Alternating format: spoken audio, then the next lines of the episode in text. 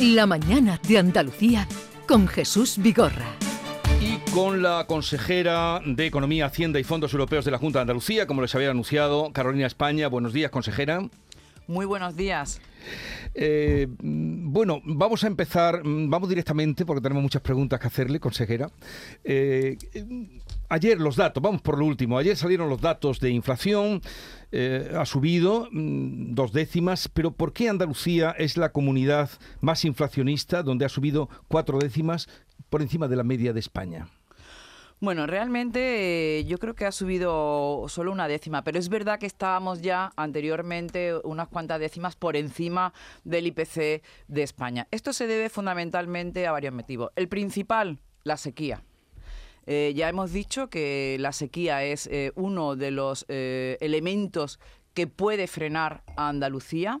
si no llueve, las cosechas no son buenas y por lo tanto sube el precio, hay menos oferta y sube el precio de los productos. El sector primario eh, pues lo está pasando realmente mal con esta sequía y ese es uno de los motivos por los que sube el precio, eh, sube la inflación eh, algo más que en España. Y luego también este verano, bueno, pues el sector de turismo, lo que es hoteles, restaurantes, también ha tirado hacia arriba de los precios, ¿no? Pero fundamentalmente en estos momentos es por el sector primario como consecuencia de la sequía. Bueno, y sobre el incremento de los precios, también en Andalucía subieron más que la media. ¿Por qué Andalucía mm, que además eh, es una comunidad de las eh, mm, pioneras o más productivas en tema agroalimentario, ¿por qué también en, el cómputo de todo el año los precios han subido más en Andalucía que eh, la media nacional? Bueno, pues efectivamente, a lo largo de todo el año, como consecuencia eh, de esa sequía que estamos padeciendo en Andalucía, el sector eh, primario, eh, el sector agrícola está sufriendo. Entonces las cosechas, le puedo decir que la cosecha de aceituna, pues este año va a ser casi la mitad del año anterior. Eso, eso afecta no solo en nuestro PIB, que tiene un peso muy importante el sector agrario, sino que también afecta a la hora de los precios, porque si las cosechas son más malas, son peores, hay menos producto, pues por lo tanto, eh, en relación oferta y demanda, sube el precio. Bueno, saludamos a los espectadores de Canal Sur Televisión que en este momento están conectados también con nosotros.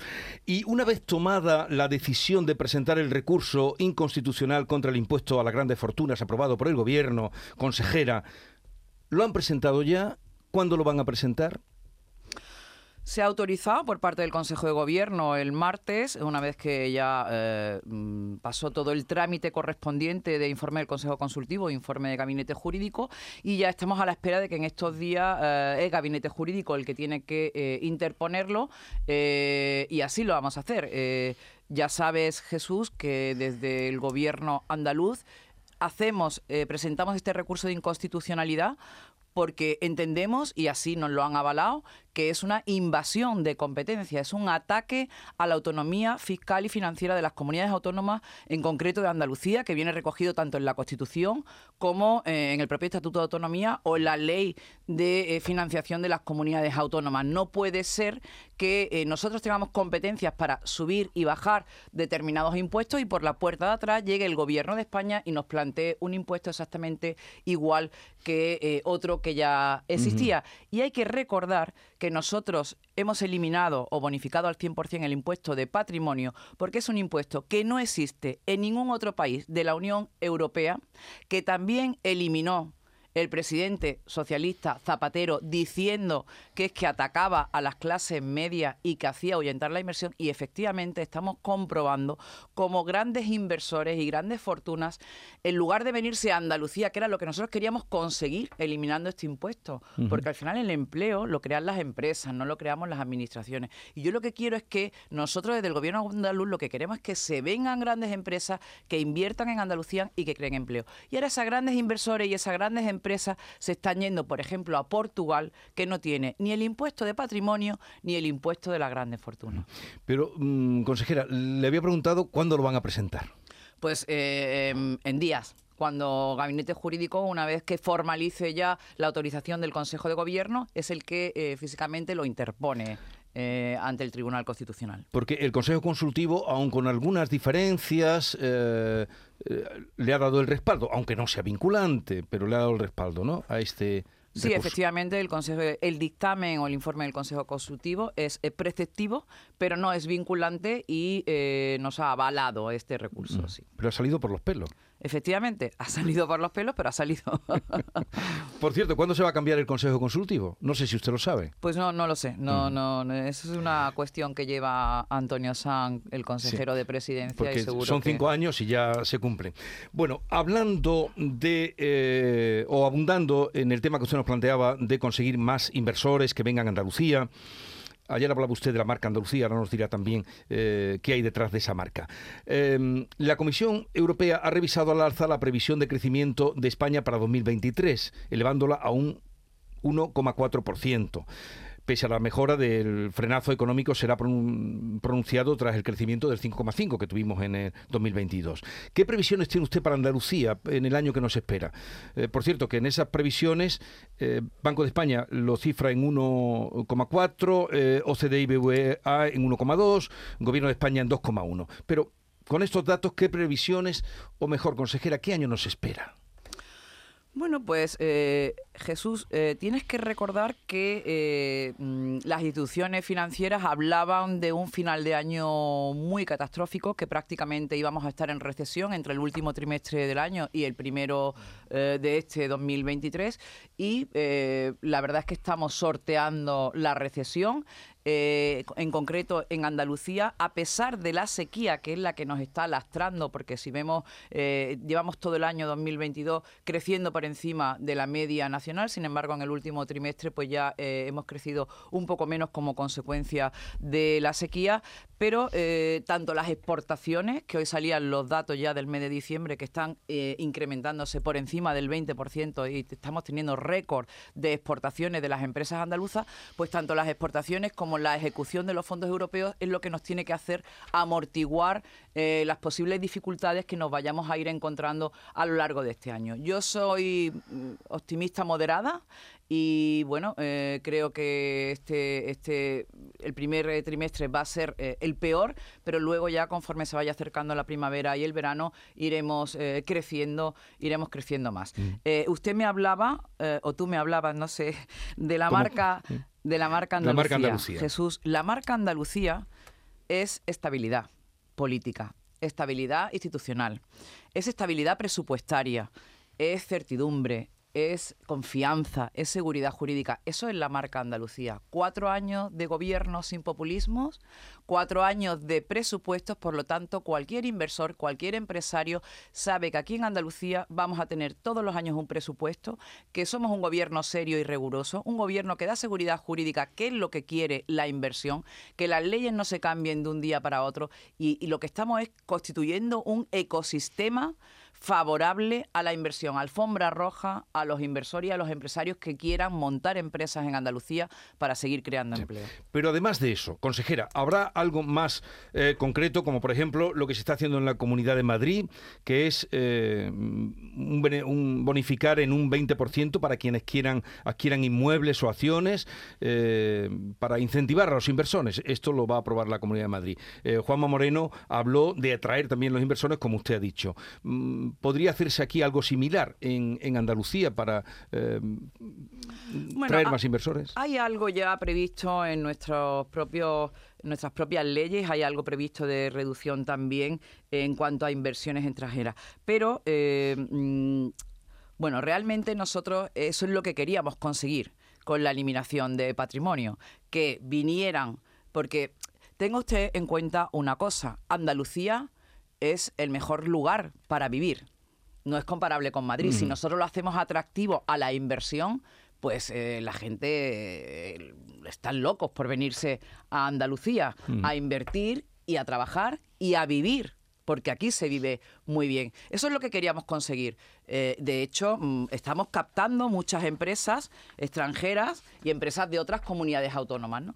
Pero eh, también queríamos conseguir que las personas, los extranjeros que residen en nuestras costas, eh, en nuestros kilómetros de costas que tenemos y que no se hacen residentes porque entonces tendrían que pagar por el impuesto de patrimonio, tendrían que pagar por todos los bienes que tienen en todo el mundo, al eliminar patrimonio, esas personas se harían residentes y pagarían por IRPF y por consumo y se incrementaría considerablemente la recaudación por encima de lo que perdemos a quitar patrimonio. Esa es la clave. Y sin embargo, pues bueno, el gobierno de España, eh, una vez más, porque tenga usted en cuenta que el impuesto a la grande fortuna se pone cuando, por parte del gobierno de España, cuando se enteran de que nosotros quitamos patrimonio. O sea, es un efecto acción-reacción para mm, limitar eh, a Andalucía o cortar las alas a Andalucía. Por lo tanto, nosotros seguiremos en esa línea de eh, bajar impuestos, de simplificar trámites administrativos, de poner en marcha todos los proyectos que están en la unidad aceleradora de proyectos, ayudándole a las empresas a exportar con Estenda, eh, ayudándoles a encontrar financiación pues con los fondos de capital riesgo y con los fondos que tenemos dentro de, de la Consejería de Economía, en concreto de la agencia IDEA, que pronto estará integrada a entrada, es decir, ese es el ecosistema del que le hablaba. Pero además de eso, mm, ¿podrían contraatacar con alguna mejora para quienes se instalaran aquí? Eh, compraran un inmueble, no sé. Lo estamos estudiando, Jesús.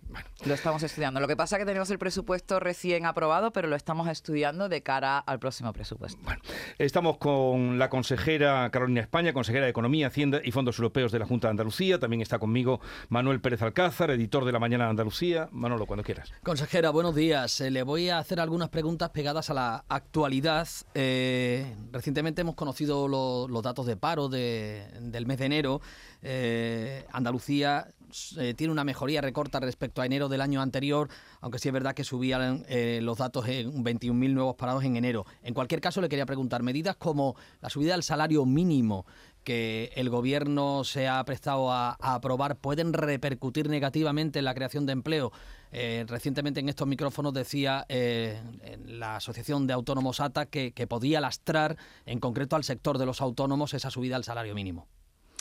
Bueno, efectivamente, eh, eh, hay que decir que en términos eh, de paro, que sube todos los meses de enero desde hace 18 años, pues tenemos el nivel de paro más bajo de los últimos 14 años y estamos creando empleo por encima de la media y reduciendo el paro también por encima de la media. Porque esa teoría que quieren decirnos de que Andalucía no lidera, no, Andalucía ah, tiende a liderar, quiere ser líder y de hecho no solo lideramos el crecimiento de la creación de empleo, sino que lideramos muchos aspectos como eh, la creación de autónomos, la matriculación de eh, turismos, eh, la inversión en el extranjero, las exportaciones, el número de viviendas visadas. Es decir, Andalucía ha cogido el camino correcto. Esa es la marca Andalucía. Y usted me ha hablado del salario mínimo.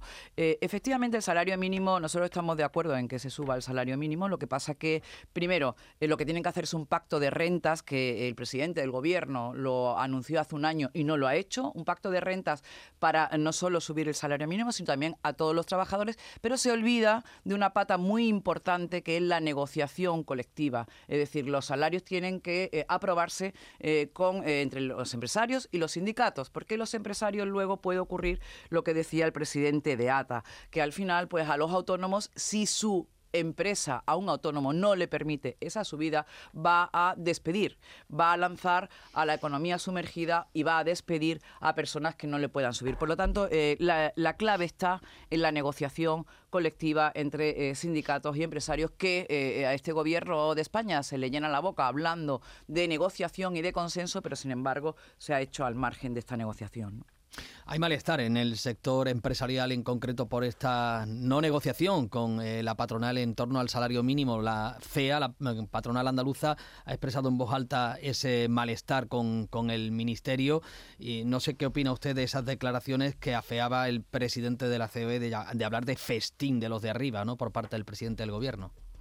Bueno, yo creo que en este caso el gobierno de España y la izquierda en general se equivoca.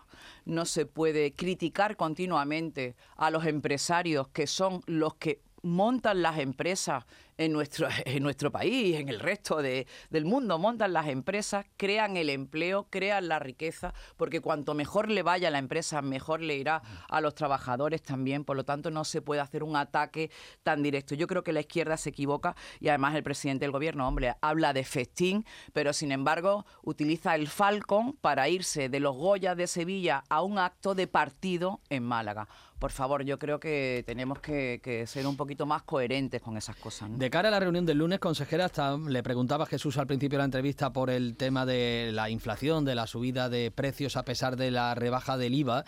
No sé qué medida cree usted que debe de plantear el ministro, incluso dentro del gobierno, eh, la ministra de Asuntos Sociales, la líder de Podemos, ha dicho que la rebaja del IVA se queda corta, algo en lo que coinciden incluso con el Partido Popular, que también decía que la rebaja del IVA eh, que ha planteado el gobierno se queda corta. Bueno, ya hemos visto cómo la cesta de la compra sigue subiendo un 15%. Es curioso que gobierna la izquierda y la gente pues eh, cada vez eh, tiene más dificultades para las cuestiones básicas para la cesta de la compra, para llenar el coche de gasolina o para pagar la factura de la luz. Entonces, eh, ¿Qué es lo que nosotros le decimos al gobierno de España o el Partido Popular? ¿Qué es lo que le dice? Oiga, es que han llegado tarde, porque le estábamos diciendo hace ya bastantes meses que tenía que bajar el IVA de los productos básicos y al final los han bajado ya mm, tarde y además han dejado fuera la carne, el pescado, las conservas, etcétera, etcétera. Entonces, baje el IVA de estos productos también, deflacte el IRPF que es muy importante para que la gente no siga pagando más impuestos, como hemos hecho aquí en Andalucía, que hemos deflactado el tramo autonómico del IRPF, de, vuelva a poner en marcha otra vez la bonificación de los carburantes. Esto es importante. ¿eh? Y en fin, mm, es que mm, lo que no se puede es tener un exceso de recaudación de 33.000 millones de euros en este año en el año 2022 un exceso de 33.000 millones de euros y, sin embargo, ¿qué medidas se han adoptado para que las familias eh, puedan abordar la situación de inflación que está ocurriendo? Bueno, consejera, ahora que hablaba usted de los carburantes, justamente esta mañana ha salido una mm, noticia eh, de que Repsol ha ganado 4.200 millones, ha tenido 4.200 millones de beneficios. Ha subido un 70% más con respecto al año anterior. Y eso, eh, entonces, ¿a quién benefició eh, la bajada de los carburantes? ¿Qué habría que hacer? Pues desde luego mm, habría que hacer una reflexión porque lo que no puede ser es que las familias españolas eh, tengan dificultades para llenar el depósito del coche y que las grandes empresas eh, pues tengan eh, este incremento. ¿no? que una empresa tenga beneficios es lo normal porque una empresa, el objetivo de una empresa es ganar dinero. Eso es lo normal pero eh, habrá que ver eh, cuánto eh, de incremento de esos beneficios en unos momentos de dificultad. Es que esta es, un beneficio tremendo este. Bueno, por último, ¿cómo van las revisiones de los precios de licitaciones públicas que han variado, indudablemente, por la subida de costes en el último año? No sé si usted nos puede decir qué sector o qué empresas son las que están teniendo mayores dificultades y cómo van a actuar desde la Junta de Andalucía. Bueno, ese tema quien se lo conoce realmente bien es mi compañera consejera de fomento Marifran Carazo, pero sí, efectivamente, eh, desde su consejería eh, se hizo un decreto para eh, adaptar los precios, porque fundamentalmente el sector que está más desfasado, que tiene más problemas, es el sector de la construcción, fundamentalmente por el incremento de, las, de los precios de las materias primas. Entonces se hizo un decreto para tratar de adaptar esos precios, pero bueno, un decreto que nos fue, se nos fue por el gobierno de España porque decía que estábamos invadiendo sus competencias y ahí estaban pues intentando eh, llegar a un acuerdo con el gobierno de España porque el gobierno pues había, había adaptado algunos precios pero se habían quedado una parte importante fuera que era lo que tratábamos de hacer desde la Junta de Andalucía pero eh, poco ayuda, poco ayuda el gobierno de España la verdad. Consejera, eh, hablaba usted de los beneficios de las grandes empresas. Recientemente escuchábamos al presidente que quizás no sería mala idea como algún miembro del el gobierno central sugería topar el crecimiento de las hipotecas a tenor del de eh, incremento persistente de los tipos de interés. Precisamente ayer la presidenta del Banco Central Europeo anunciaba una nueva subida en marzo y ya estarían los tipos en el 3,5 y el Euribor al alza. Bueno, sí, esa es una situación complicada que, siguen subiendo eh, los tipos de interés. Eh, y las familias efectivamente le sube bastante la cuota de hipoteca. Aquí hay que recordar que eh, la vicepresidenta Nadia Calviño puso en marcha un eh, protocolo, eh, tiene un nombre exacto, eh, eh un Sí, las acuerdo de, la, prácticas, eh, la- de eh, esto de buenas prácticas prácticas, bancarias, sí. mm, para, eh, con todas las entidades financieras disponibles, llegar a acuerdos para contener de alguna forma eh, este tema, que, las- que durante un tiempo las familias no tuvieran que pagar la cuota de amortización y solo pagaran los intereses, el acuerdo de buenas prácticas con las Sí. entidades financieras. Esto, desgraciadamente, eh, no ha funcionado, porque se esperaba llegar a casi un millón de hipotecas y al final creo que solo han sido mil hipotecas las que se han podido beneficiar de este acuerdo de buenas prácticas. Por lo tanto, eh, mm, algo está fallando. Alguna Sí. vuelta le tendrán que dar desde eh, el Ministerio de Economía para que esto realmente, mm, con las entidades financieras al frente, se pueda abordar. Porque es verdad que a las familias le haría, bueno, pues eh, le ayudaría a, a- a sortear esta, este bache económico el tener que pagar solo los intereses y no tener que pagar también la cuota de capital, que no es un regalo que la van a tener que pagar después, pero por lo, menos, por lo menos se atrasaría a otro momento mejor. Ahí sí quiero decirle, o quiero decirte, Manuel, que sabes que desde la consejería estamos trabajando con la Consejería de Fomento para ayudar a los jóvenes con esos avales eh, a la hipoteca joven. Actualmente las entidades financieras solo dan eh, hasta el 80% del precio de la vivienda, pero no otorgan una mayor cantidad. Y hay eh, muchos jóvenes menores de 35 años que no pueden acceder a su primera vivienda porque no tienen ese 20% ahorrado. Y nosotros lo que vamos a hacer desde la Junta de Andalucía es avalar el 15% para que se lo dé también la entidad financiera y solo tengan que poner el 5%. Esto es muy importante y yo creo que va a ayudar a muchos jóvenes andaluces a que puedan tener su primera vivienda. Bueno, pues eh, lo vamos a dejar aquí. Consejera Carolina España, creo que ahora se va al Parlamento, ¿no? Correcto, hoy tenemos, eh, don Jesús, hoy tenemos Comisión de Economía, Hacienda y Fondos Europeos. Eh, ¿Usted se siente más economista, que es de formación, o más política? Yo me siento feliz, Jesús, y eso es importante. Desde luego que sí, desde luego que sí. La felicito. Muchas gracias. Gracias y hasta la próxima. Que vaya bien. Un honor como siempre. Eh, Manolo, hasta mañana. Hasta mañana, buenos días. 9.33 minutos de la mañana. En un momento continuamos y vamos a hablar con los médicos sin fronteras que han estado en Turquía y Siria y hoy estarán con nosotros. Esta es La mañana de Andalucía con Jesús Vigorra, Canal Sur Radio.